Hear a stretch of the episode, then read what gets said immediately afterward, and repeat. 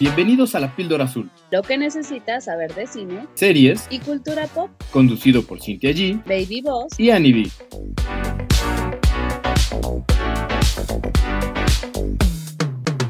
Bienvenidos a otro episodio de La Píldora Azul. Yo soy Cintia G y están conmigo Annie B, Baby Boss. ¿Cómo están? Ustedes no saben lo feliz que me siento el día de hoy. Pero así, no quepo en mí. No quepo. Cuéntamelo todo, chismecito. No, no, chismecito no, pero es que hoy vamos a hablar, hoy voy a hablar de Barbara Streisand y no saben cómo amo hablar de ella. O sea, es que creo que Ah. nunca lo había hecho en este lugar, en este su espacio. Nunca lo había hecho.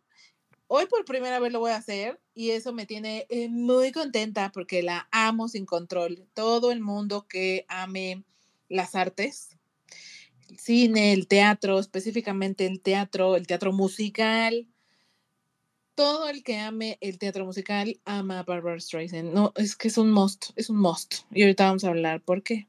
Oye, Inter, ¿cómo se llama la canción de Barbara Streisand? ah, tiene un chingo ¿Cuál de hijo. todas? Exacto, hay O sea, pero es que muchísimas. no te, no te explico cuántas tiene, o sea, Ajá. La, la última donde se la, es un beat que se la pasan repitiendo nada más diciendo su nombre. pues así, la de turururururururu, Ajá. De. Sauce. Se llama Barbara Streisand, justamente. Ajá. Pues hoy, aunque no te toque, hay que ponerla en el soundtrack y ponemos dos canciones. Porque aquí cada quien hace lo que se le pega la gana. Iba a proponer otra canción, pero lo discutimos, lo discutimos. Porque quiere proponer una canción que ni es de Barbara Streisand, pero bueno. es y es justo de la película que voy a hablar, pero pero pero ahorita lo lo, hablo, Es lo que discutimos. Hay, hay otras, hay otras. A mí la que, la que canta con el, con el del, el de los Gees, la de What Kind of Fool, no, qué rola, eh, que uff. Uf, no, es que tiene, mira, con el de los Bee Gees lanzó un disco Ajá. y tiene varias rolas. De hecho, él le compuso varias canciones. No sé si todo el disco lo compuso él o solo algunas canciones, pero es que, híjoles, híjoles, como Oh, diría, híjoles, Híjoles. hay un chorro que hablar de esta mujer y pues a lo mejor hoy no me va a alcanzar el tiempo para decirlo todo, pero sí que tengo ganas de que si no conocen a Barbara o no entienden por qué tanta fascinación, o sea, si conocen a alguien que la ama y dices, güey, ¿por qué? O sea, ¿qué tiene especial esta mujer? Ahorita lo vamos a Mm. hablar, ahorita lo vamos a hablar. Pero Ok. vamos a empezar con el lado más darks, ¿no? Ah, dime. Darks. Ok, ¿Me ibas a vamos a darle. No, no, no, adelante con el link, porque a mí ya me anda comi- comiendo las ansias de hablar de Barbie. Sí, te dije, te dije. Pero bueno, ah, empecemos por el lado más darks de la píldora, que se le corresponde a Lick, porque él es el que está autorizado, es como el corresponsal autorizado para todos los temas lúgubres y de miedo y así. Y este, designado. exacto. Y entonces estaba viendo que traes una de las de Insidious, ¿no? Así es. Y yo quiero que nada más después, no sé si al principio o al final me expliques, em, o sea, cuál es el hilo conductor de esta, de esta saga, porque sé que hay un chorro de películas ya. La verdad, como es de, de miedo, pues no tengo idea de qué va o cuál es el tema o qué, o ahí, o cuál es, o ahí qué. O qué, Ok. o para qué, o, o cómo. ¿Tú ya viste ma- la, todas o, o más de una, pues? No, esta es la primera que veo, pero bueno, sí me puse a hacer mi, mi tarea, Ok. A Ah. ver, a Bien. ver. Llegar de qué van las otras. Pues mira, eh, si quieres te explico o, empezamos por lo que es la saga. Es una saga que con esta última de, de Red Door o la puerta roja la hacen de cinco películas. Y trata de una familia eh, en el que el papá tiene como estos viajes astrales, pero se va hacia el otro lado de, de la dimensión y se llama The Other Side, de hecho. Se parece mucho a... Ay, se me acaba de ir el nombre. Esta serie que les gustó mucho. Ah, eh, sí, ya sé cuál. La de Stranger Things. Ajá, se parece mucho a Stranger Things o Stranger Things se parece mucho a, a Insidious, en Cyrus. Y entonces el papá puede, les decía, como viajar a esta dimensión y los va persiguiendo un ente que se sabe, o me parece que en la primera se dice o dan a entender que es el diablo. Y entonces el diablo, a estas personas que tienen esta capacidad de hacer viajes astrales, busca robarles el alma porque se alimenta de ellos. Y entonces la saga, las primeras dos películas junto con esta, que sería la quinta, habla de la familia en sí, donde se revela que eh, el papá, digamos que el abuelo, papá del protagonista, eh, que también puede hacer estos viajes, él lo puede hacer, el protagonista de la película, y el hijo, ¿no? Y entonces, bueno, pues lo, lo siguen. En esta última, el hijo va descubriendo toda esta, esta como habilidad, porque es algo que hasta cierto punto pueden controlar. Eh, hubo un momento en la saga que, y nos lo explican en esta película, que les hacen eh, una hipnosis para que olviden tanto el papá como él, el protagonista, olviden que lo que pasó en un año, ¿no? Que es esto que el diablo los estuvo persiguiendo o el ente los estuvo persiguiendo. Y ahora pues se van acordando. Que esa sería la 1, la 2 y la 5. La 3 y la 4 hablan de una... eh, estas personas que se conectan con, con el más allá, ¿cómo se llaman? Ay, que son ¿Como medium? Ajá, una medium, muchas gracias. Que les ayuda a manejar y entender mejor qué es lo que les está pasando. La 3 y la 4 hablan acerca de ella, de pues, su experiencia, de cómo, cómo ha resuelto algunos casos y hace una aparición aquí en esta quinta.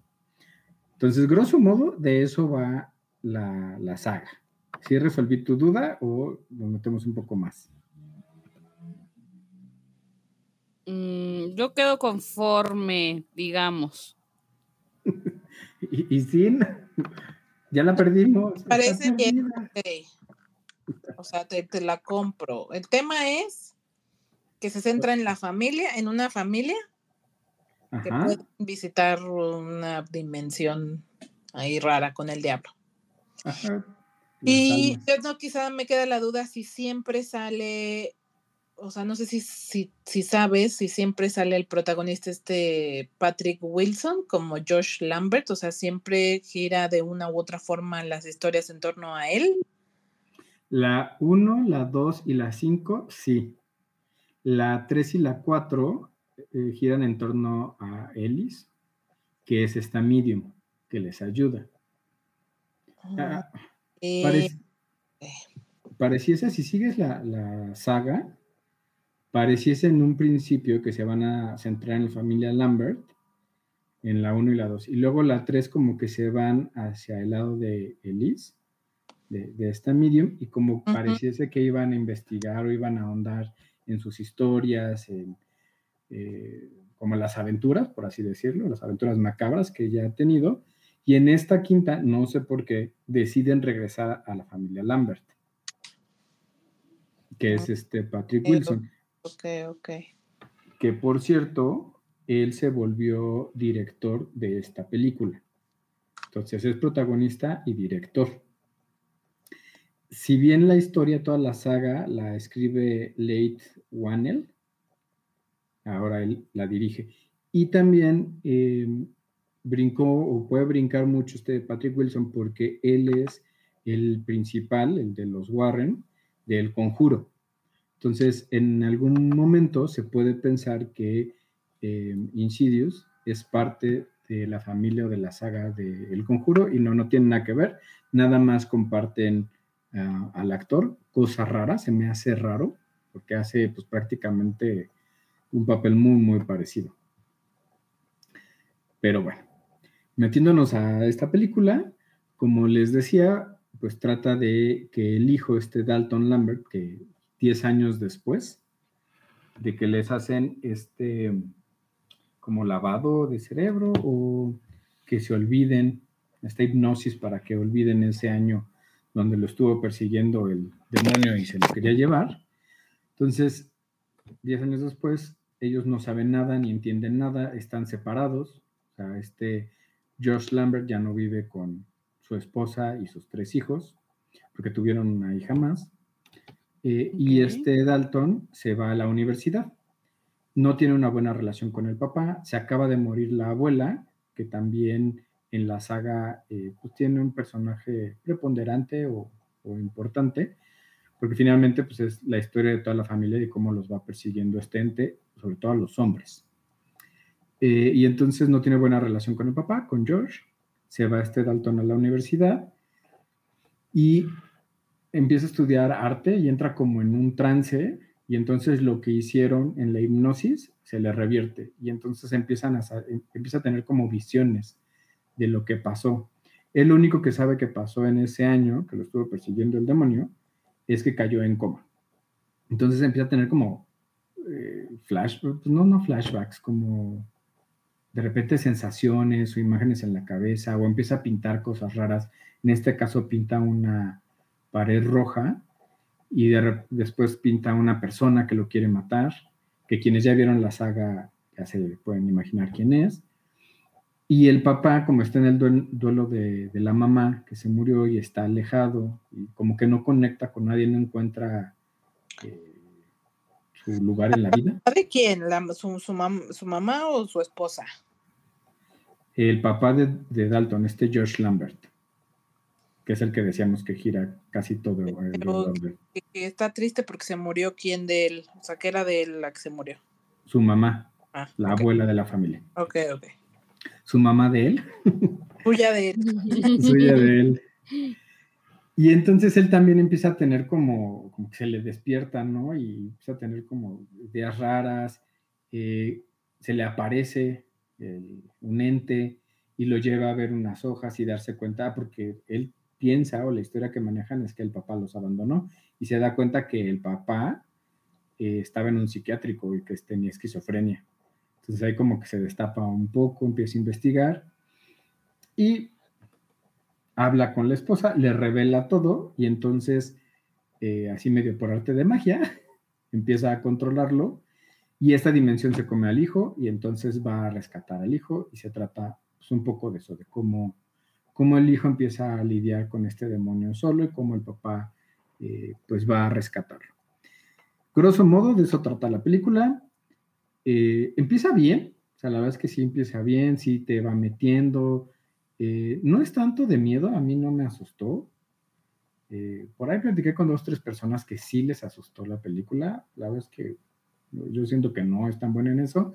Tiene buenos jumpscares, o sea, sí hay dos, tres momentos que brincas y dices, ¡ay, cabrón! ¿no?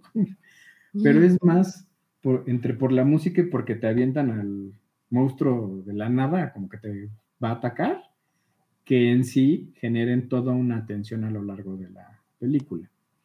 Y va cayendo, o sea, empieza bien y va cayendo, va cayendo, y al final es una jalada, así, una reverenda jalada. Oye, la de las llamas, ven- ven- venganza en lla- llamas de venganza, ¿esa? Ajá, ¿Es ajá. jalada? Este, ay, no, no, no tan jalada, no tan mala, pero Pero ahí se va atrasito, ¿eh? Sí, o sea, eh, eh, eh, están peleando contra el demonio, contra el diablo, y lo resuelven muy fácil. Y es como, o sea, traes cuatro películas atrás, toda una saga para que lo resuelvas así. Y luego se ha dicho que iba a ser la última de la saga, pero en realidad lo dejan un poco abierta. O sea, a mí me da la impresión que si vende, van a sacar una sexta, que la verdad es que ya no tiene historia para sacar una sexta. Eh, llegas a ver al demonio y sí se ve eh, chafón, se ve malo. O sea, no, a mí no me dio miedo. Sí, platiqué con dos, tres personas que a una sí le dio mucho miedo, a las demás sí fue como de, "Mm, no. Entonces, como que viene a menos esta saga, realmente. Pero a ver, en este, te- perdón que te interrumpa, en este punto del miedo, o sea, eh, si brincas, a ti te hizo brincar, o sea, si tiene momentos donde es como, "Uy, ay, cadajo, o la verdad es que no tanto, a comparación de otras que has visto recientemente. Como decía, sí me hizo brincar dos, tres veces, pero es porque te avientan el demonio, ¿no? Pero hasta ahí. No, no es porque realmente te genere una tensión. Si hay dos, tres momentos que dices, ves a los, a los entes y dices, ay, güey, se lo va a comer, pero no te genera miedo, nada más es como un poco la tensión del momento. Y de, o a ti. Yo "Ah". estoy muy segura de que a mí no me dé miedo. Pues, tal vez a ti, o sea, a las personas que sí son muy miedosas, sí les generará esta eh, imaginación de que no vas a ir en la noche solo al baño, ¿no? Pero la realidad es que no, eh, no, no da miedo. A mí no me dio miedo, se me hizo muy chafa, muy, Ok. muy chafa. Es como para la gente que sí le gusta el género, pues mal. Sí, mal. Eh, yo siento que les pasa como, como una adicción, hijos. O sea, al rato ya, no- ya son dos, y después ya no son dos, son tres, y así hasta que ya consumes la cajetilla completa. Entonces, yo me imagino que pasa lo mismo. O sea, vas subiendo tu tolerancia de, de susto, de miedo, ¿no? Pues, bueno, yo no sé a mí qué me pasó, se los comentaba en algún momento. Sí, estas películas me daban miedo, ¿no? Las de entes, sobre todo. Las que tienen seres humanos o son asesinos, no. Porque mi cabecita decía, pues es un humano que puedes ver, que puedes lastimar y te puedes defender, ¿no? A un ente, pues luego no sabes ni cómo o qué pudieras hacer. Pero pues de un año para acá como que ya no me da miedo. Entonces, El No macho. Como, pero, ¿cuál ¿no? Macho? Como el de este mi villano favorito. Ajá, como- El ¿Como el de qué? Mi villano favorito. Favorito. Ay, hijo, es que seguro no has visto mi villano favorito. Creo que es la 3. Sí, sí la vi, claro que sí la vi. ¿Y tú Ah, sí te diste mi referencia? El, ay, Pues bueno. Y, y le está yendo súper mal, o sea, en, en Rotten tiene 69%. Sea, había empezado con un 70 y ha ido bajando. Fíjate que en la recaudación le ha ido bien. O sea, costó 16 millones, ya lleva 32, o sea, el doble. Ya lo que Ok. gane estas pocas semanas, pues ya va a ser ganancia. Pero no, no se las recomiendo, ¿eh? Se pueden esperar a que salga en streaming si quieren acabar de ver la saga, pero en cine no vale la pena. Está malona. Oye, y en producción, o sea, actu- Mm. actuaciones y producción. A ver, actuaciones. Yo creo que Ty Simpkins, que es la hace de, de Dalton Lambert, que es el que va a la universidad del hijo, creo que lo hace decente. Creo que bien. George Lambert, que es este Patrick Wilson, mm, también decente. Tiene dos, tres momentos que no se la crees mucho, pero en general sí. Como director, que les decía que, que se estrenó con esta eh, película dentro de la saga, creo que no lo hace bien. Como tomas muy clásicas y luego como lleva el ritmo que al final decae, pues no, no diría que es bueno. La esposa, esta Rena Lambert, creo que cumple, nada más. Joseph Bishar, que es el que la hace del demonio, mal. Ah. O sea, sale ¿Demonio es como una persona? Pues sí, es un ente eh, y está todo de negro, como si fuera petróleo que se le está derritiendo, como el video de Shakira con este Alejandro Sanz, así el petróleo, pero así muy darks. Hay un papel de Chris Winslow que hace Sinclair Daniel, que es como el, el personaje cómico, que por momentos cae bien, pero por momentos como que cae mal. Ella creo que actúa bien, creo que es más un tema de dirección, pero el personaje así de repente harta y tiene huecos en la historia. Entonces, creo que en general, pues no, mal, por donde la veamos. Mm, No, pues no me des ganas de verla. exacto. Entonces, lejos de recomendaciones, evítenla, por favor. Sí, no, no es lo que esperábamos. Si quieren ver las otras de Insidious, eh, las pueden encontrar en HBO Max y en Netflix. Las dos primeras en HBO Max, tres y cuatro en Netflix. Y tan tan. Ok. Ok. No, pues, Pues, pasemos a bueno. algo así más agradable. Vamos a hablar de Bárbara. Sí. Y por cierto, yo tenía la duda de si era Bárbara, Bárbara o Barbara. Y es ambas. O sea, Ajá. sí se llama Bárbara, pero por alguna razón que no les explicar en este momento, se le conoce, se, se le dice Barbara. Ajá. Pero bueno, está, ahí está resuelta la duda. Es ambas. O ambas son correctas. Y bueno, ¿por qué, por qué decidí hablar de esta película? Eh, Funny Girl. Hace un chorro me la recomendó una tía a la que estimo mucho y le mando un saludo a Auri. Que no sé si escucha este podcast, pero ahora lo va a tener que escuchar, vas a ver, lo voy a decir, lo vas a tener que escuchar a este chiquitilla. Y ella, como yo, somos fans de Barbara. Y ella tiene tiempo que me la recomendó. Ella había visto más películas que yo, por ejemplo, con ella eh, Be Gentle, que por cierto es muy buena película. Yo creo que Sí. en algún momento hablaremos de ella. Y, me, y también me, me recomendó ver Funny Girl y la de mm, A Star is Born, que si se acuerdan, la primera versión de esta película o de esta historia eh, fue con ella, fue con Barbara.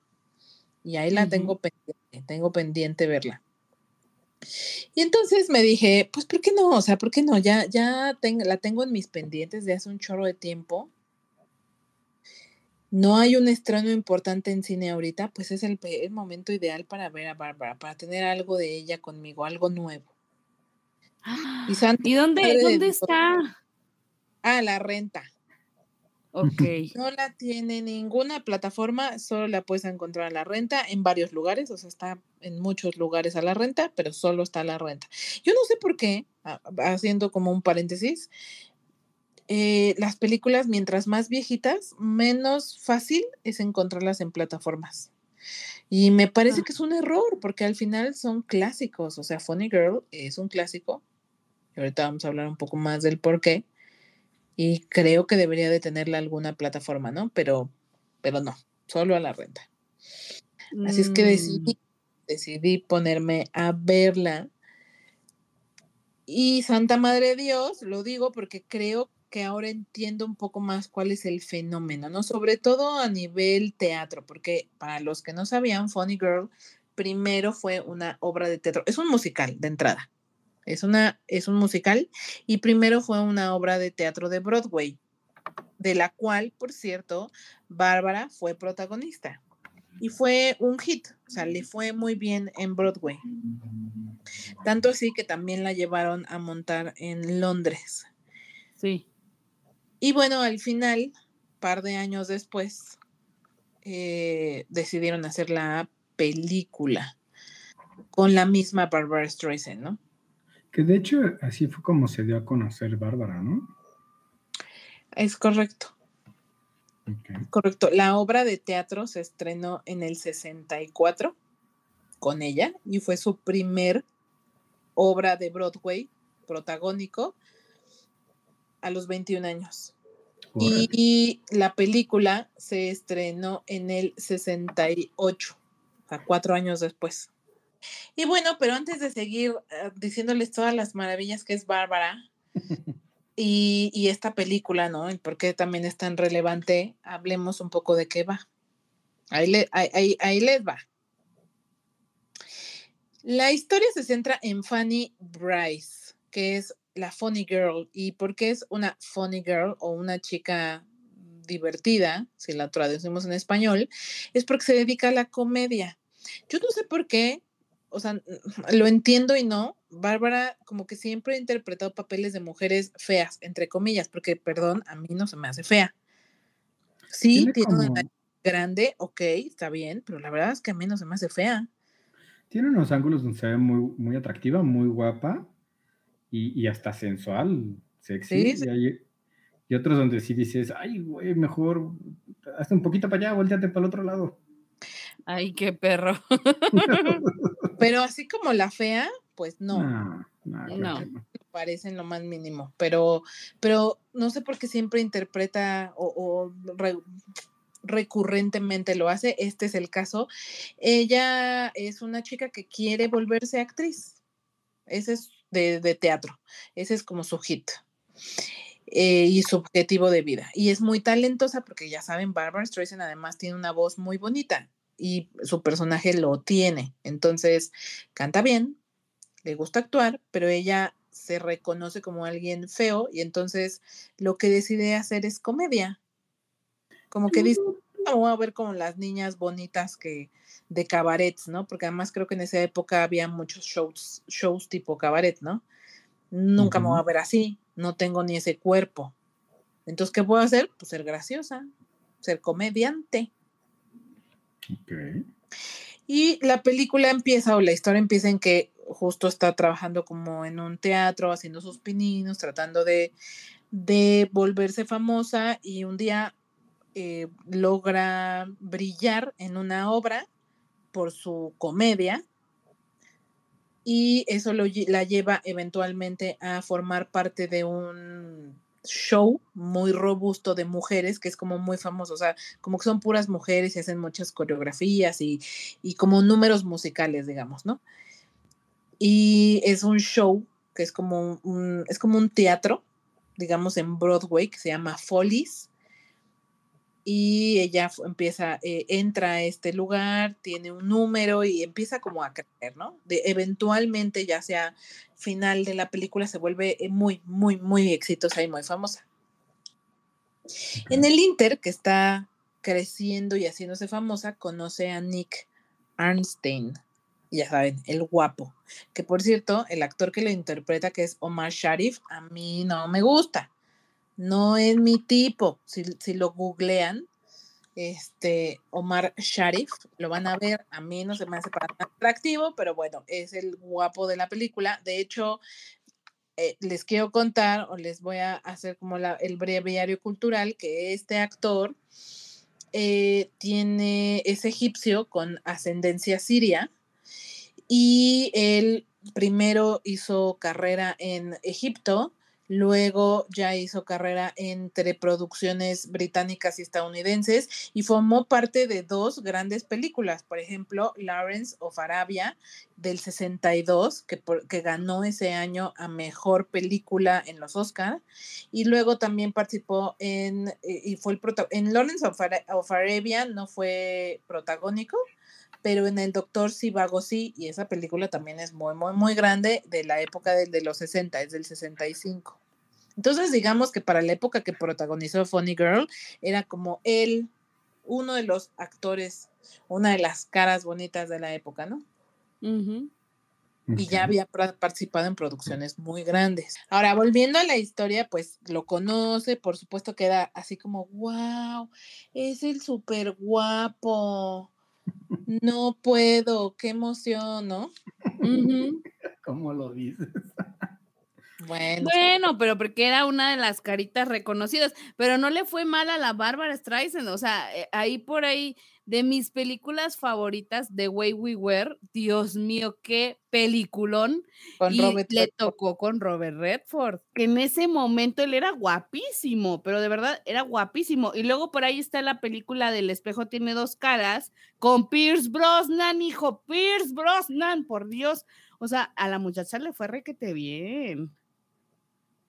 Sí, es correcto. Por eso te digo, de fea. Bueno, me imagino que también las coestrellas las buscaban guapas, ¿no? Que sean Ujú. guapos.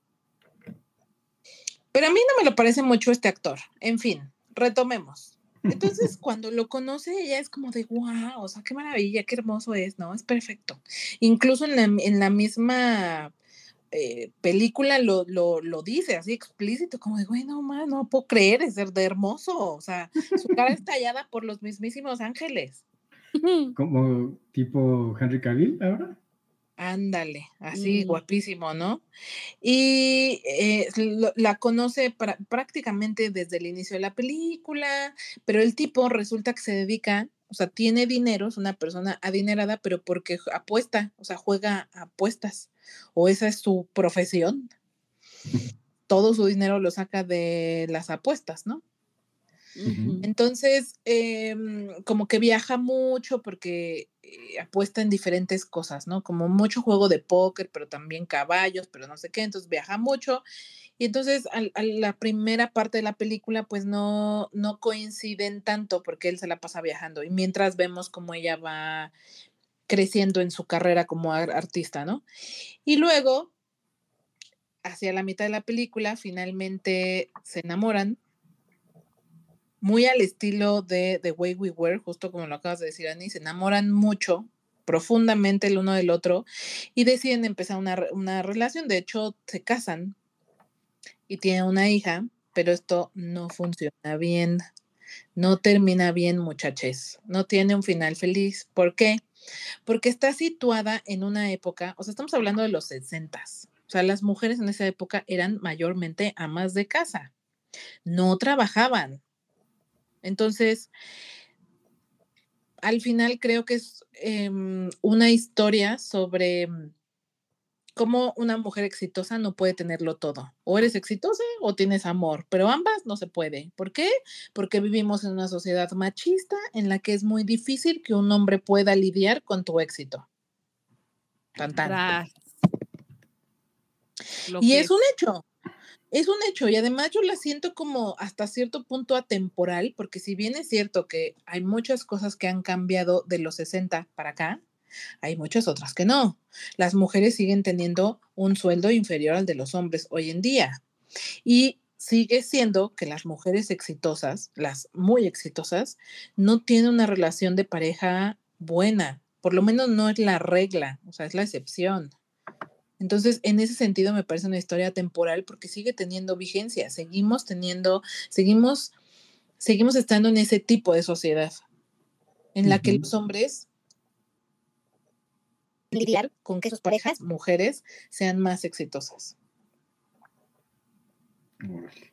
y sean las que llevan la batuta, ¿no? El, señor, por supuesto que no, porque le decía yo al señor, él, me- él, él me ha dicho, pues si tú me mantienes, chingón, tengo que ser amo de casa. Por dos. creo, lo peor es que sí le creo. Y a ti también, Lick, también te creo. Que no tendrían un problema. Obviamente las cosas han ido cambiando. Obviamente ya hay hombres que están dispuestos, ¿no? A entrarle a partes iguales o de plano que sí se cambie el rol completamente, pero no, ah, no creo que sean la mayoría. Creo que todavía la mayoría les cuesta trabajo.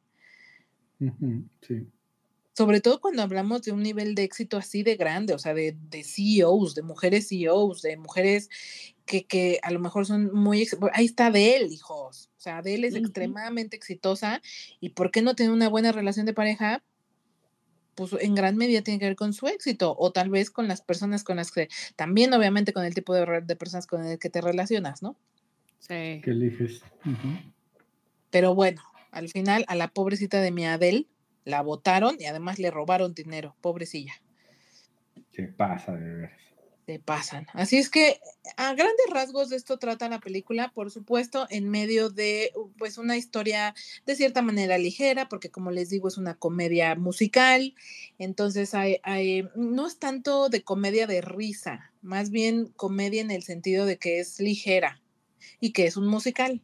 Entonces se va desenvolviendo poco a poco. Creo que la primera parte yo sí la pues, pude sentir un, tanti- un tanto lenta, pero conforme empiezas a conocer más, creo que en el momento en el que ellos ya se juntan, se casan y lo que viven eh, ya como pareja, la verdad es que cobra bastante relevancia y sí me mega enganchó al grado de que l- em, Funny, Funny Girl tiene una secuela que se llama Funny Lady del Ujú. 75, que también es protagonizada por Barbara Streisand y me quedo con muchas ganas de verla. Ya no me dio tiempo de ver la secuela, pero sí tengo ganas de verla porque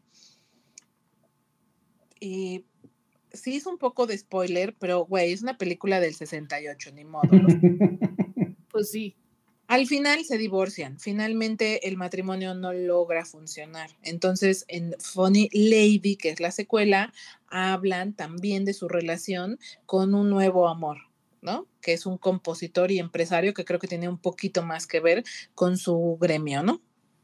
Entonces, Pues, ah, ¿y dime. esta parte que se enamoran es muy de amor romántico o si está bien armado? Pues no se profundiza mucho porque se han visto como tres veces en la vida y ya se enamoraron y ya se casan. No, pues amor romántico. Claramente.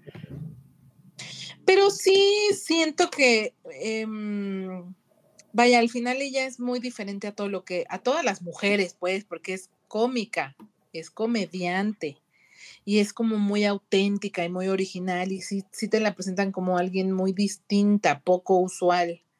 Y eso es lo que a él le engancha. Y bueno, obviamente ella está enamorada de que él es guapísimo, ¿no? Para ella sí es como, el, ay, es como si te hiciera caso Henry Cavill, justamente, ¿no? Es como, güey, no mames. o sea, y, y creo que, o sea, me hace sentido porque creo que muchas relaciones terminan así, ¿no? Sí. eh, eh, en donde una, una, e- ellas son muy diferentes, poco comunes, y ellos son atractivos, o tienen dinero, o tienen buen sentido del humor, no sé. Pero creo que se complementan bastante bien, son diferentes, pero a la vez se complementan. Finalmente, lo que no, lo que no logran hacer que eso se mm, que la relación funcione, pues tiene que ver mucho con que él se siente menos de que ella sea tan exitosa, porque a él le empieza a ir muy mal. Porque al final de todo, al final del día las apuestas son así. O sea, no puedes ganar siempre. Y podrás tener rachas buenas, pero también rachas malas. Y entonces en una racha mala, donde ella pues se vuelve la fuerte económicamente hablando, él no lo puede tolerar. Así no puede. Y si es crítico, ¿no? en la película lo critica. ¿Cómo? O sea, ¿cómo te muestra la película esa parte? ¿Como una crítica hacia el machismo? ¿O nada Pues más? no, simplemente te lo muestran. No, no creo que vaya con una connotación que se sienta como que están haciendo una crítica, pero está entre líneas. Y nunca pelean, de hecho, realmente no pelean, pero él sí se distancia mucho, o sea, se vuelve distante, frío, aunque no terminen peleando. Y bueno, él, termina por pedirle el divorcio, ¿no? Y no es falta de amor, simplemente él no pudo. Así como en Sex and the City, no puedo, Pues es falta de amor propio. Pero, sí. eh, no puedo. Y obviamente tiene que ver un poco, ¿no? Porque es, es eh, poner tu valía, toda tu valía, en solo si tú puedes ser el hombre de la casa y poner el dinero o no. O sea, como si eso fuera, como si eso fuera todo lo que una mujer buscara. Y más una mujer como ella exitosa, ¿no? O sea, una mujer que tiene el éxito, que tiene la independencia, no necesita de un hombre que tenga dinero. Necesita de un hombre que sea un compañero. Sí. Bueno, algunas. Por ahí no falta quien sí lo busca también. Bueno, Mm. traumas. Podemos hablar de traumas. traumas. En fin, eh, se las recomiendo mucho. Creo que dentro del repertorio de películas de Barbara Streisand es buena. Digamos que ahora entiendo por qué tanta fascinación y lo decía al inicio, esta obra de teatro se ha reproducido muchas veces. O sea, si es como un superclásico de Broadway, la película es un clásico de la del, del cine de, de, de la mm, de musical, perdón. Y, y ahora lo puedo entender. O sea, si es una historia como fresca, ligera, original. La música ya eh, a mí en específico no me llega. O sea, las canciones, hablando de que es un musical, no me parecen así como, ay, wow, qué maravilloso. Sin embargo, sí debo destacar la canción que creo yo es la más famosa y es la que más yo he escuchado, que es Don't Rain on My, on my Parade que seguramente ustedes alguna vez la han escuchado por ahí, porque sí es de las más, más, más famosas. Me encanta la interpretación de Barbara Streisand. Y finalmente, eh, vámonos con algunos fun facts para ya cerrar. Sí, sí las, sí las recomiendo ampliamente, de verdad. De verdad creo que si les gusta Barbara y no se han dado la oportunidad de ver más películas de ella, esta es una buena película que pueden ver porque además se la van a pasar bien. Es bastante ligera, pero es muy de niña, o sea, es muy girly. Oye, una última duda. Ella canta bien. Sí. Hermosa, Tiene una voz preciosa. Ok. Ella en general, de hecho, ya que lo mencionaste, no venía preparada, pero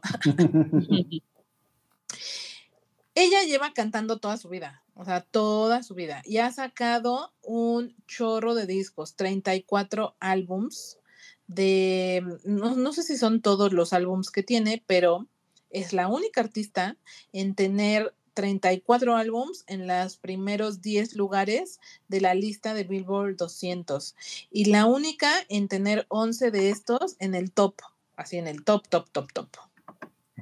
Esta es el tipo de artista Whitney Houston, o sea, ha roto todos los récords, ha vendido todos los discos que ha querido, incluso en algún momento desbancó a los Beatles en, con alguna canción eh, que fuera más, la más vendida, la más escuchada, la más exitosa. O sea, neta, a nivel musical como cantante le ha ido increíble y tiene muy, muy grandes éxitos. Por ejemplo, ahí tiene esta canción de The Way We Were, que es la de la canción de... mm, La misma Esta- película. Exacto, tiene Memories también, eh, Woman in Love, Somewhere, tiene un chorro, un chorro, un chorro, un chorro de canciones, un chorro.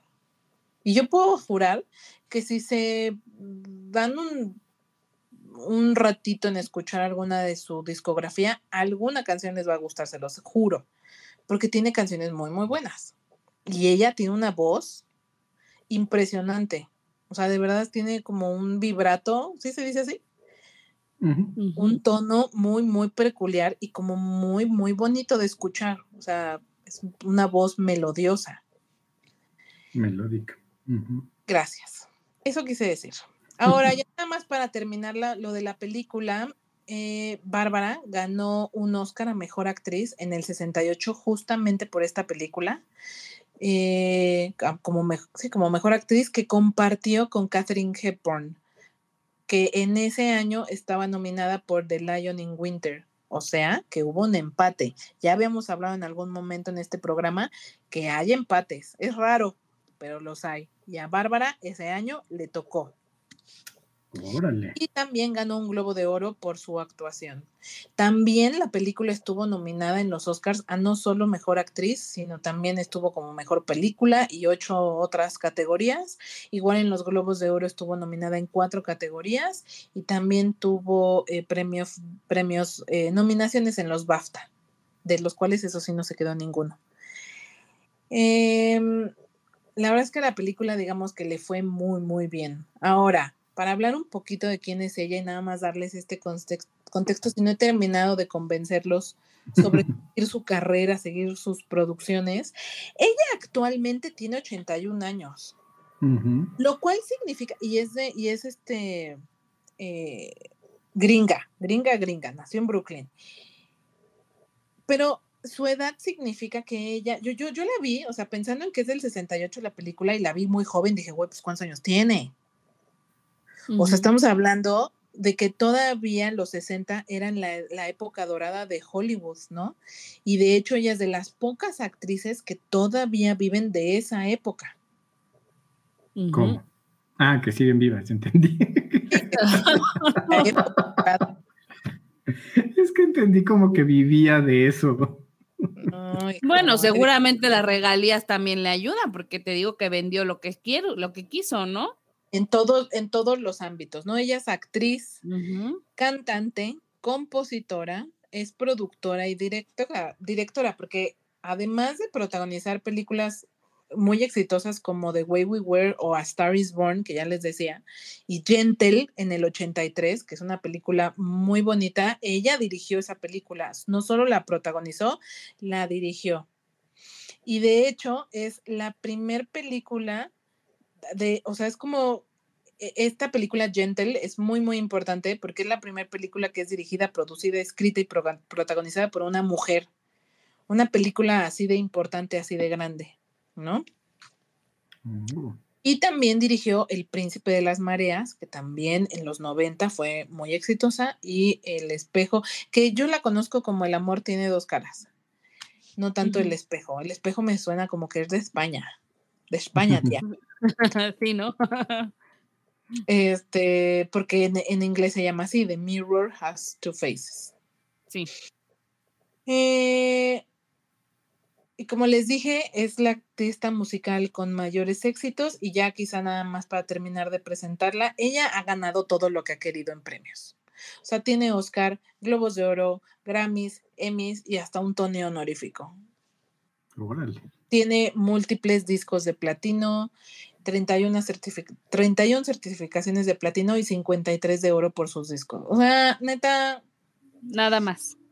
hay, o sea, no por nada es Barbara Streisand, la Barbara Streisand. No por nada es tan exitosa, porque además tiene una, pues tiene décadas haciendo esto, hijos, décadas. Órale. En fin, resumen, es extremadamente talentosa en el ámbito que la pongan y de verdad vale la pena ver sus películas. Les recomiendo mucho Funny Girl si les gusta eh, a las niñas, a las niñas, niñes, las, las cosas rositas, es un must. Sí tiene que estar en su catálogo de cosas que han visto, sobre todo se llaman a Barbara. Se tenía que decir y se dijo. Sí, cierto. yo sí, cierto. Por Yo me Sí, sigo cierto. quedando con, yo sigo quedándome con The Way We Were, qué brutalidad, ¿eh? de verdad. A mí esa película me... Y la he intentado ver, pero como dices, no está disponible en plataformas. Ojalá lo estuviera porque no la he encontrado por ningún lado. Así que si alguno de ustedes la tiene, avísenme, por favor, invítenme a una pijamada. ok. Fíjate que para mí la fa- mi favorita es la del amor tiene dos caras. O sea, es que no puedo con esa película. No es puedo. muy buena. Sí, ¿Cómo se está- empodera, sabes? ¿Cómo se empodera? Es como lo que todas necesitamos en la vida. Por supuesto. Además, su coestrella, que no es eh, Pierce Brosnan, sino Jeff Bridges. Bridges.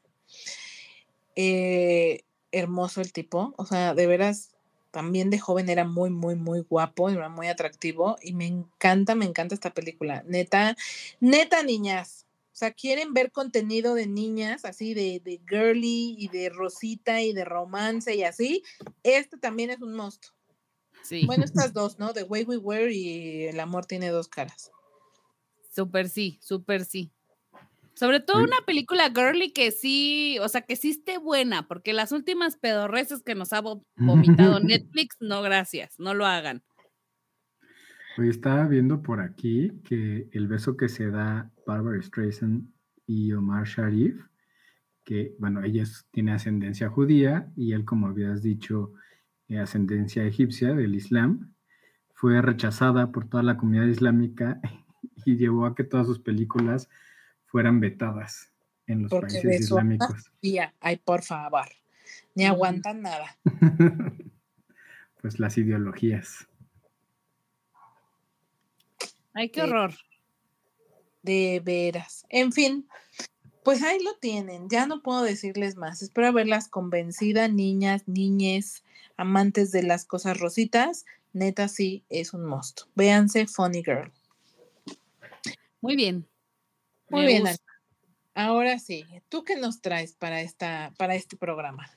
Pues ya hablamos de una opción para los hombres, ya hablamos una opción para las mujeres y ahora les voy a dar una opción para los niños, porque se estrenó recientemente en Netflix la película Nimona, que es una película mm, animada, es infantil, es de aventura y pues bueno, les voy a platicar brevemente sobre la película. Em, estamos hablando de que es un caballero, se llama Ballister Boldheart, y es como un mundo como medieval futurista, pero él es incriminado en algo que él no cometió. O sea, lo, lo incriminan gacho, así una traición fea y le siembran evidencia que no era y pues total que lo andan juzgando y total que el tipo termina recluyéndose pues porque está huyendo de la justicia, ¿no? Lo están buscando para atraparlo porque se supone que cometió un crimen y se le aparece en la vida Nimona. Nimona es una adolescente, es como que es un desmadrito, amigos, es un desmadrito, lo que es. No les vamos a maquillar nada. Es un desmadrito de escuincla. Y ella tiene la particularidad de que cambia su forma como animales. Puede cambiar solita, entonces de repente se vuelve ballena y luego se vuelve conejo y luego se vuelve gato. La verdad es que ella es como muy explosiva y es una personalidad demasiado, demasiado, este, ay, no sé cómo, no sé si errática, muy volátil, o sea, es too much, es de estas niñas que, que tú pudieras decir que intensa, ¿no? Pero, pero al final como intensa bien.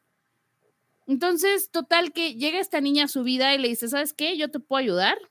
O sea, yo, yo te voy a, yo te voy a ayudar a que te redimas, a que te acepten y eventualmente pues lo logran, ¿no? No es, no es spoiler, yo creo que ya todos más o menos se imaginan que para allá se iba a dirigir la trama.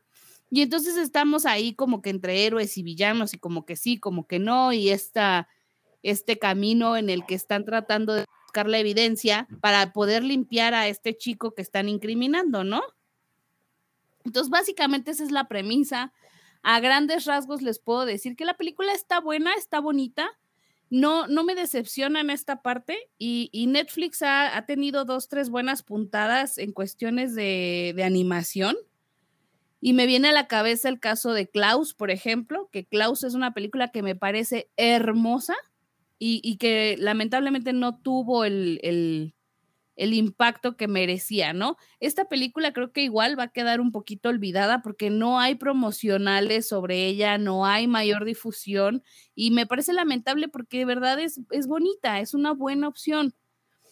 Pero bueno, por ahí hay dos, tres cosas truculentas. Antes de pasarme a eso, les quiero decir que el doblaje para inglés está hecho por Chloe Grace Moretz. No sé si ubican a esta niña. Claro. Muy linda aparte, ¿no? Bueno, ella es Nimona y el chico lo hace Riz Ahmed. Riz Ahmed que apenas veíamos en Sound of Silence. Buenísima uh -huh. película, por mm. cierto, también. Sí. Bueno, entonces ellos están encargados de, del doblaje. La verdad es que la vi en español y en inglés. Ambos me parecieron bastante ideales. No compiten el uno con el otro. Ustedes véanla en el idioma que ustedes prefieran. Ambos están bastante ok. Y pues les voy a contar más o menos el chismecito que por ahí también este, anda alrededor de esta película, aunque como les digo, no ha sido tanto el impacto. Resulta que en 2015 Fox adquiere los derechos para la adaptación a cine de Nimona, ¿no? Que es un webcómic. Para 2020 Disney termina comprando a Fox. Ajá. Y en este relajo de que compran a Fox, pues resulta que aquí hay un pequeño detalle con la película porque tiene un toquecito, así un brochecito de eh, tema LGBT. ¿Por qué? Porque el protagonista es homosexual y tiene. Y sí queda muy claro que, que, que, son pareja, o sea, que son novios, pues. De hecho, hay un beso que es mínimo, o sea, dura como medio milisegundo, o sea, es realmente casi ni existe. Ajá, pero sí queda claro que es su pareja sentimental. Ahora, Aquí les voy a hacer un paréntesis porque la verdad es que como sociedad somos bien juzgones y hay que quitarnos los prejuicios. Entonces, yo vi esta película con el pildorito, claramente, ¿no? Porque es infantil. Entonces, a él le gustó mucho, se entretuvo bastante, que a veces es difícil que una película lo tenga las dos horas o lo que dure entretenido. Con esta lo logramos, se involucró, le gustó, la animación está bastante bien y les voy a decir que ya cuando llegué a preguntarle a él, oye, ¿qué te pareció la película? El comentario fue ese. Me gustó mucho, está divertida, la niña cambia de forma, él vio todo, menos que el protagonista es un chico homosexual. Jamás se dio cuenta de su orientación o más bien no le tomó importancia como, como muchas personas lo harían, ¿no? Creo que no hay no. tanto hate para la película porque no está siendo tan conocida. Sin embargo, la película tuvo retrasos precisamente por eso. Y ya no salió a la plataforma con, con Disney por, por rollo, o sea, porque estaba con la temática LGBT y por eso es que se, se vuelve a retrasar y va llegando hasta apenas a Netflix. Entonces no se volvió gay por verla. No, por supuesto que no. Y todavía le dije, fíjate, yo le fui a rascar, ¿no? Yo bien insidiosa, como que quería saber qué, qué notaste, qué viste que yo no, ¿no? Y le digo, oye, ¿y qué opinaste de, del chico, no? Ah, muy valiente, muy valiente él. Y yo, ah, oye, y, y sí viste que al final estaba ahí con el otro chico y así. Ah, sí, sí vi. Y yo, ¿y qué opinas de, de, de ellos dos? Pues que se quieren. Que está chido sí, yo dije, pues que se quieren, y pues sí es cierto, se quieren, ¿no? Son pareja por algo, quiero pensar.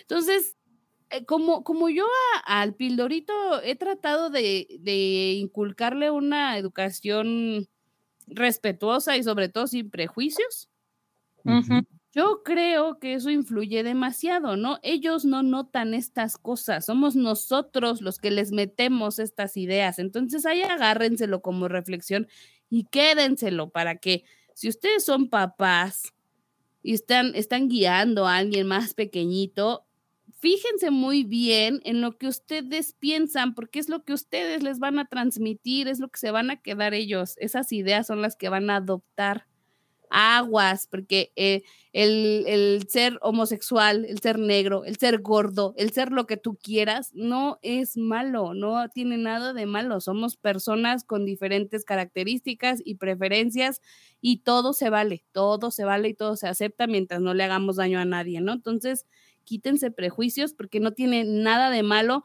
Si por ahí llegan a escuchar de esta película que, ay, no sé qué, y el tema de LGBT, no tiene nada que ver comprobado por un experto, un chamaquito que no les afecta en nada, no se volvió homosexual, no, no tiene impulsos este, de, de absolutamente de nada. Y la película está bonita, está divertida, vale la pena. Vayan a darle play, está bonita.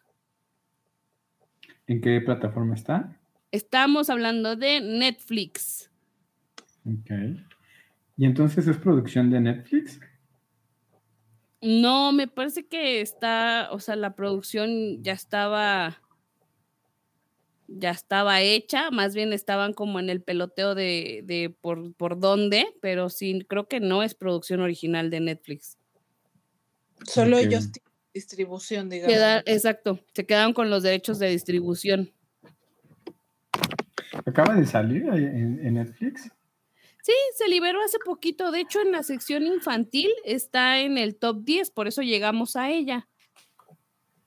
¿Qué es lo que ha pasado, no? Después, a raíz de la huelga de guionistas, mucho contenido de Disney se pasó a Netflix, como para que tuvieran cosas nuevas que, que sacar.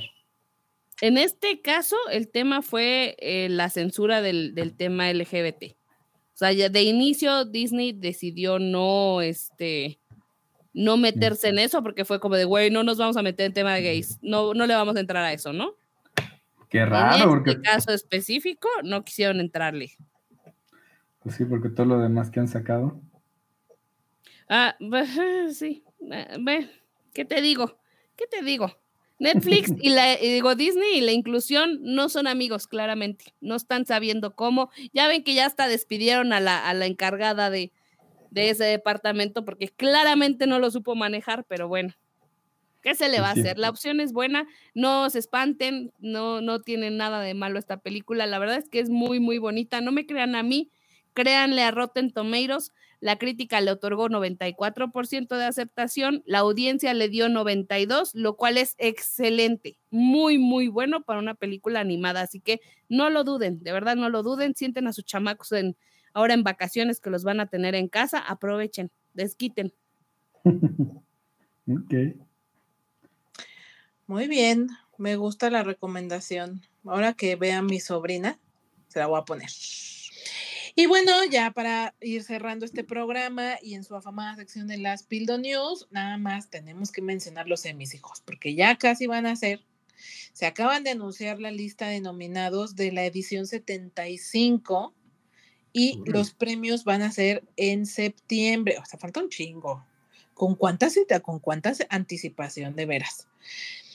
Y lo, la buena noticia es que la van a transmitir tanto en Star Plus como en Paramount. Entonces eso es una buena noticia. Güey, me está encantando que ya estén transmitiendo las premiaciones porque así no me tengo que preocupar real por ya sé pagar este te- que ta- tele de paga Ujú. Ujú. y Entertainment o TNT. Ya puedo estar tranquila que en alguna de mis plataformas va a estar. Sí, sí me gusta esta situación. Oye, y que aparte que sea una plataforma estable, ¿no? Porque ya ven que les he comentado las transmisiones que he visto durante en TikTok, no, que, que Dios mío, qué nefasto. Qué fiasco. Nefasto. Ajá, la verdad. Y, y ya ven que vimos, creo que fue los Grammys en HBO, bastante bien, bastante estable, así que ojalá que esta vez eh, suceda lo mismo y ya les traeremos el chismecito. Y por lo pronto, vámonos rapidísimo con las categorías, porque en actor para una miniserie o película destacan por ahí Taron Egerton con Blackbird. Veo por aquí a Evan Peters por, por Dahmer, que para mí es mi, mi, mi apuesta. Sí, mi gallo, definitivo. Daniel Radcliffe está por Weird, de Al Yankovic Story. Y también por ahí se coló Steven John por Beef, que ya les trajimos la reseña de Dahmer y de Beef. Ya tenemos un programa. Eh, ¿Bronca? Ajá. Ah, uh. Y ya la hablamos, así que si tienen este, duda de verla o no, vayan a ver el programa o a escuchar más bien y chequenle. También yo les recomendé Blackbird, esas se las traje yo. Les he dicho que Apple TV tiene muy buenos contenidos y en serio que esta miniserie es buena, es buena, buena, buena y él lo hace muy bien. Así es que me, a mí, para, para mí, mi gallo sería, estaría entre Evan Peters y Taron. La verdad es que aquí Steven Jung como que no. ¿Cuál es la de Blackbird? ¿De qué trataba? De uno que vende narcóticos y lo meten a la cárcel y luego le proponen que lo va a sacar de la cárcel si logra que un asesino serial de niñas sí, revele dónde están los cuerpos. ya me acordé. Sí, ya. Eh, está muy buena, es una miniserie como de seis, siete episodios, es, no es tan larga y buena, bien hecha, está muy bien hecha, se las recomiendo bastante. Nice. Oye, y para actriz también que compartió créditos con Steven John está Ali Wong. También ah. tenemos a Catherine Han, que estuvo en Tiny Beautiful Things, que también Cintia ya nos trajo aquí a, reseña. Y también destaca por ahí Jessica Chastain por George y Tammy. Oye, yo te he dicho que veas Tiny Beautiful Things y no me has hecho caso. Te va a gustar porque te vas a identificar. Es que no, no, yo sé que esto este, me, va, me va a pesar un poquito. Yo sé que viene sacudido emocional, entonces le he tenido respeto, pero sí me la voy a echar. Sí, dale, te va a gustar.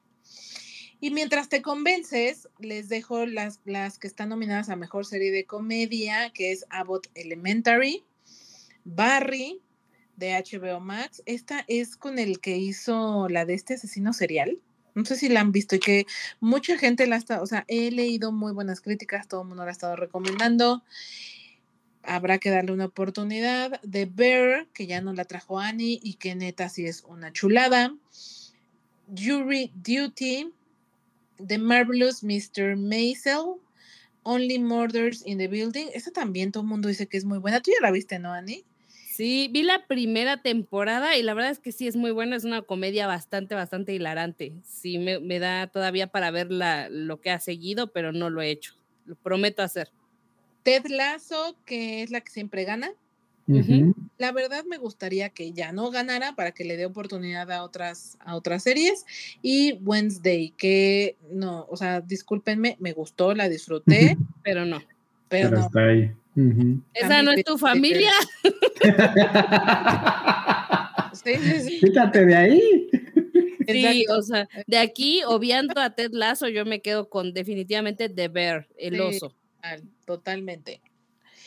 Y bueno, también en mejor actor de serie cómica tenemos a Jason Segel con Shrinking o esta de Terapia sin filtro, que ya ni yo se las trajimos. Está bastante interesante. También Jason Sudeikis por Ted Lasso. Eh, ok. Y Jeremy Allen White por The Bird. Creo que yo le iría a Jeremy. Definitivo. Sí, mil por ciento. Mil por ciento también estoy con, con The Bear. Luego tenemos en mejores series dramáticas, aquí esta categoría está potente. Tenemos a Succession, The White Lotus, The Last of Us, Better Call Saul, The Crown, Yellow Jackets, The House of Dragon y Andor. Esta creo que es la categoría más, más pesada. No, no sé tanto qué hace Andor aquí, pero bueno, la vamos a. ¡Esa es tu familia! vamos a permitirlo. De ahí en fuera, creo que está muy perro, ¿eh? Yo aquí no te sé decir qué, por cuál me inclino. Mira, The Last of Us, pero para nada me parece que oportunidad. O sea, no es mala, tampoco me parece que tenga oportunidad. Succession es la última temporada también. eh, probablemente se lo quede como todas las otras veces. Aunque, aunque sí me gustaría que se lo dieran por ahí de House of the Dragon o de White Lotus, que le ha ido muy bien. También tengo esa pendiente, ¿eh? O de Crown, Sí. que se la quede de Crown, que esa sí es muy, muy, muy buena. Muy Es buena. gar- Better Call Soul, que también por ahí ya ves que dicen que se les deben varios premios. Pero bueno, para miniseries tenemos entonces Beef, que ya hablamos de ella. Dahmer también ya la tocamos. Luego viene Daisy Jones and the Six. Fleischman is in, a- is in Trouble. Esa ya también la, la platicamos hace no mucho tiempo, hace un par la de del episodios. dices. La del divorciado. Que no está mal, ¿eh? La verdad es que está buena. No sé si para ganar un premio, pero bueno. Y finalmente tenemos la serie de Obi-Wan Kenobi. Híjoles, mira, yo vi Obi-Wan y no está tan chida. Eh, fíjate que no, no me gustó Bronca. Vi un episodio y ya no pude. Vi, no, dos episodios y ya no pude. O sea, fue como, no, no, no, no. Es que está intensa. Es- no es ¿Por para no cualquiera, pudiste? está muy intensa. Pues no sé, como que no le vi para dónde, no le vi sentido, no, no, no, no, no me enganchó, no me atrapó. A lo mejor tiene que ver con que te identifiques, no sé, no sé. No pude. O sea, como que pensé, no, o sea, no. Mm, el tono, el tema, no sé, no, nada, nada, nada me gustó. Yo Y pensaba no, como. no estoy ¿qué diciendo que esté mala, ¿eh? Solo no, a mí, no me atrapó a mí. Pues. No, es que es como que necesidad, porque es tan, tan, tan, tan, no, ¿por qué? Tan mal, tan dañada. Ajá, tan, sí, tan dañados. No, aquí yo definitivamente me voy con Dahmer, sin duda. Sí, yo- eh, sí, sí, sí, sí, sí, sí. Definitivo. Definitivo. Ahora, menciones especiales, pues ob- obviamente tenemos la de Bella Ramsey de The Last of Us, que está a mejor actriz de serie dramática. Eh, me gusta, me, gu- ella me parece una muy buena actriz desde que salió en eh, Game of Thrones. Es muy, muy buena actriz. Me gustaría que se lo llevara, pero quién sabe, la tiene difícil porque pues tiene eh, pesos pesados eh, eh, en la misma categoría. Y también a Jenna Ortega, que a Ani cero le gusta, cero, Por cierto. que a mí sí me súper me enca- encantó, o sea, a mí la, me fascina verla como Wednesday, a mí sí me gustó y sí me gustaría verla ganar a Mejor Actriz ahora por comedia. Híjole, bueno, y yo nada más te, te diría sobre Bob Odenkirk, que está nominado por Better Call Saul, que es la última vez que lo van a nominar por esta serie y que por ahí se ha hablado que se le debe ese premio porque ha sido nominado veces anteriores y no ha ganado, entonces también se rumora que a lo mejor hasta como por compromiso el premio se lo lleve él, aunque creo que es muy bien merecido porque creo que esa serie ha estado en boca de todos. Pero Está- veremos. Ha estado nominado como siete veces. Sí, hombre, ahora sí se lo deben, pues ojalá se lo den. Pues sí, ojalá que sí. Y Muy se vaya con su premio, ¿no? Sí, sí. sí, como, como que sí, que se lo den, sí, yo estoy de acuerdo, que se lo den. Y yo les voy a decir qué series están con mayor nominaciones. Échale. Tenemos Succession con 27, hay nada más. The Last of Us con 24. The White Lotus con 23. Ted Lasso con 21. The Marvelous Mr. Maisel con 14. The Bear 13. Beef 13. Dahmer con 13. y la famada Wednesday con 12. Y bueno, también es la primera vez que em, una adaptación como The Last of Us, Us consigue 24 nominaciones al Emmy. Y esta adaptación, pues recordemos, viene de un videojuego y eh, está en la categoría como mejor serie de drama. Y bueno, pues es la primera vez que sucede esto. También resulta que Pedro Pascal recibe una nominación como mejor actor y esto para un latino no sucedía desde el 1999. Muy bien. Pedrito, bebé. Eh, 24 Pedro- años. Chiquito baby. Chiquito Pero baby Pedro Pascal. contra el, el Bob Odenkirk y para mí, No, pues no va a pasar. eh, no, o sea, yo supongo que primero se lo darán al Bob. Sí. Supongo. Sí. Sí, Pero pues sí. mira, tendrá más oportunidades de, de participar, entonces no nos precipitemos.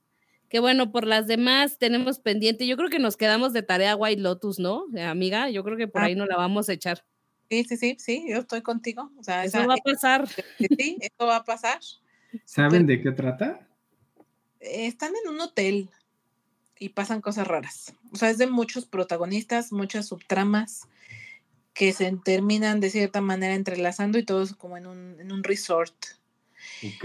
Eh, yo vi el primer episodio y, y va bien, va bien. Ah, no la pude seguir porque no me da la, ya saben, ¿no? Aquí es lo que no. Y Succession, o sea, de verdad yo también le traigo, le, le decía a mi mamá el otro día, ay, vela, ándale, para que me la cuente.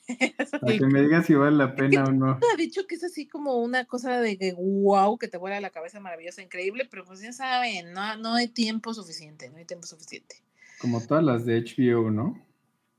As- an- Así, así, como todas las, no, no sé si todas, porque ya ves que a la de, de Idol no le ha ido nada bien, incluso Pero mal. lo, lo hablamos eh, aquí en el programa, pero estaba leyendo que recortaron la, la temporada, le, adelantaron, o sea, algo así como de que iban a hacer nueve episodios y quitaron el último episodio y va a cerrar en el ocho porque ya de plano no más nada. Le ha ido muy mal. Bueno, Sí. como casi todas las series de HBO. Hace buenos productos en general. Casi, exacto. Esa es una buena Casi. conclusión. No, ni y la bueno. vean, ¿eh? Ni la vean, la verdad. ¿Tú sí- la siguió viendo, Lick? Ay, claro que sí, porque pues eh, me encanta el de Weekend, pero no, no, no, ni la vean, ni la vean. Está muy complicada, está medio pesada, o sea, no la van a aguantar, entonces ni lo intenten, la verdad. Ni por los excesos. Sí, no, es que no, no, no, no, no. Mejor vean. Euforia, mejor. Si quieren ver puro de genere, vean Euforia. Puro de- eres- Está bien, pues bueno, pasando a nuestra afamada sección, los estrenos que tuvimos esta semana, pues eh, fue Misión Imposible, Sentencia Mortal, parte 1, que ya les vamos a traer la reseña, Bear Box, Barcelona, en Netflix, y una serie que me llamó mucho la atención en Star Plus, que es Pancho Villa, el Centauro del Norte, y es esta historia que hay alrededor de este ícono mexicano, y aborda varios momentos de su vida y varias eh, caras, por así decirlo. Eh, no creo poderla ver, pero me llamó la atención. Ah, no, pues ok. Ah, bueno, vas a ver. Espérate, ¿dónde dices que está? Porque sí me llama. En Star Plus, y para aquellos que les gusta la historia, me parece que es un, un buen aproximación. Vi el tráiler y me gustó, está, está bueno y explican Ah, varias cosas del ¿Y mito. trae caras conocidas o, o, o qué? No, pues yo no reconocí ninguna, ¿eh? No, no Bueno. ninguna cara No, reconocida. pues. No, Pues ninguno así. que yo conozca. y sale Marta y Gareda, ¿no? Se pasó. Oye, Ryan Gosling, ¿quién? Pero ya la, ahora sí ya lo entrevistó. Ya puede decir que sí cruzó más de dos palabras con ella. Qué me Oye, lo vas a creer, Jordi. Ay, pobre mujer. De veras. pero bueno. Entonces, eso- esos son los estrenos de esta semana. ¿Y qué vamos a escuchar? Ah, pues fíjense que les traigo de recomendación la canción de I Think I Like It de Fake Blood. Blood, ¿eh? Fake Blood. Eh, ¿qué? Córtale, mi chavo. Eh, Ajá. ¿Qué? No, no, nada, nada. ¿Qué? Ah, ok. Todos ¿Qué los es? dos. ¿Qué? ¿Qué? ¿Qué? ¿Qué? ¿Qué? ¿Qué? Así como Spider-Man, pero bueno. Pues esta canción eh, es el soundtrack de la película We Are Your Friends, donde sale este Zac Efron, que la hace como de DJ. Ya tiene tiempo, o sea, esta película es de 2015, por ahí más o menos ha de ser la, la canción. Quién sabe por qué, la chaviza la puso de moda otra vez en, en TikTok y a mí me gusta mucho este beat, entonces pues se las recomiendo. Ya está en nuestra playlist que pueden encontrar el enlace directo desde nuestra página de Instagram. Entonces vayan y escúchenla porque yo se las recomiendo. Porque yo lo digo. Es, que- es como el de los bisquetes, porque yo se los recomiendo. Están ricos los bisquetes. Bisquetes calientitos. Yo sí coincido contigo, esa canción me gusta, está en mi playlist de, de mis más escuchadas, así es que sí está buena, sí está buena, tiene, tiene potencial, o sea, va, a va a aprender, sí. Lani, ¿la has escuchado? Seguramente sí, pero ahorita no traigo así como bien identificada cuál es. Échatela, Ay, eh, te juro que te va Sí, Si anda en magia, uff, o si anda bajoneada, hoy sí la anda subiendo, sí la pone high. Uf. Sí, sí prende, sí prende. Muy bien, pues con eso cerramos el, pro- el episodio de hoy. Muchísimas gracias, Ani, David, a todos los que se quedan como siempre hasta el final. Vamos a dejarlo aquí, pero no sin antes recordarles que nos pueden seguir en Facebook e Instagram. Nos encuentran como la píldora azul con una A entre píldora y azul. Y hoy se viene Barbie. Barbie. Así es que, es que hijos, ya no aguanto por, por verla. Y seguro muchos de ustedes tampoco. Así es que mil, mil gracias. Nos escuchamos en el siguiente. Adiós. Chao.